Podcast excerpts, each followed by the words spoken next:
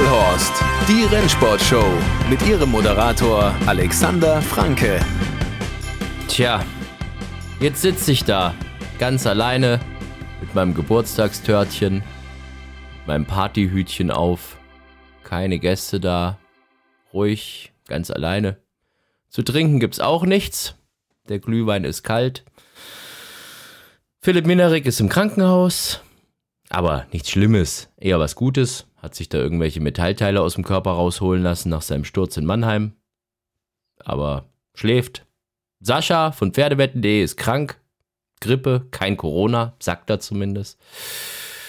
Ja, wen hätte ich sonst noch einladen können zu unserer 50. Folge? René Picholek, der ist ja oft dabei. Was macht der? Der hängt auf irgendeinem so Gala-Dinner in Hongkong rum, weil er am Sonntag Mendocino reitet. Und tja, da hat der gute Herr eben anderes zu tun, als mit mir meine 50. Folge zu feiern. Was ist das Resultat? Keine 50. Folge heute. Dafür nächste Woche. Wir verschieben das Ganze. Und dann gibt's was Besonderes. So hat's mir zumindest Sascha von Pferdewetten.de versprochen. Naja, warten wir's mal ab. Das war die bislang kürzeste Vollhorst-Folge, weil eben auch nicht die 50., sondern die 49,5. Und ich schaue jetzt, ob noch irgendjemand hier in der Nachbarschaft vielleicht ein warmes Plätzchen für mich hat. Bisschen feiern muss man ja heute, oder? Vollhorst, die Rennsportshow. Podcast von Pferdewetten.de. Moderator Alexander Franke.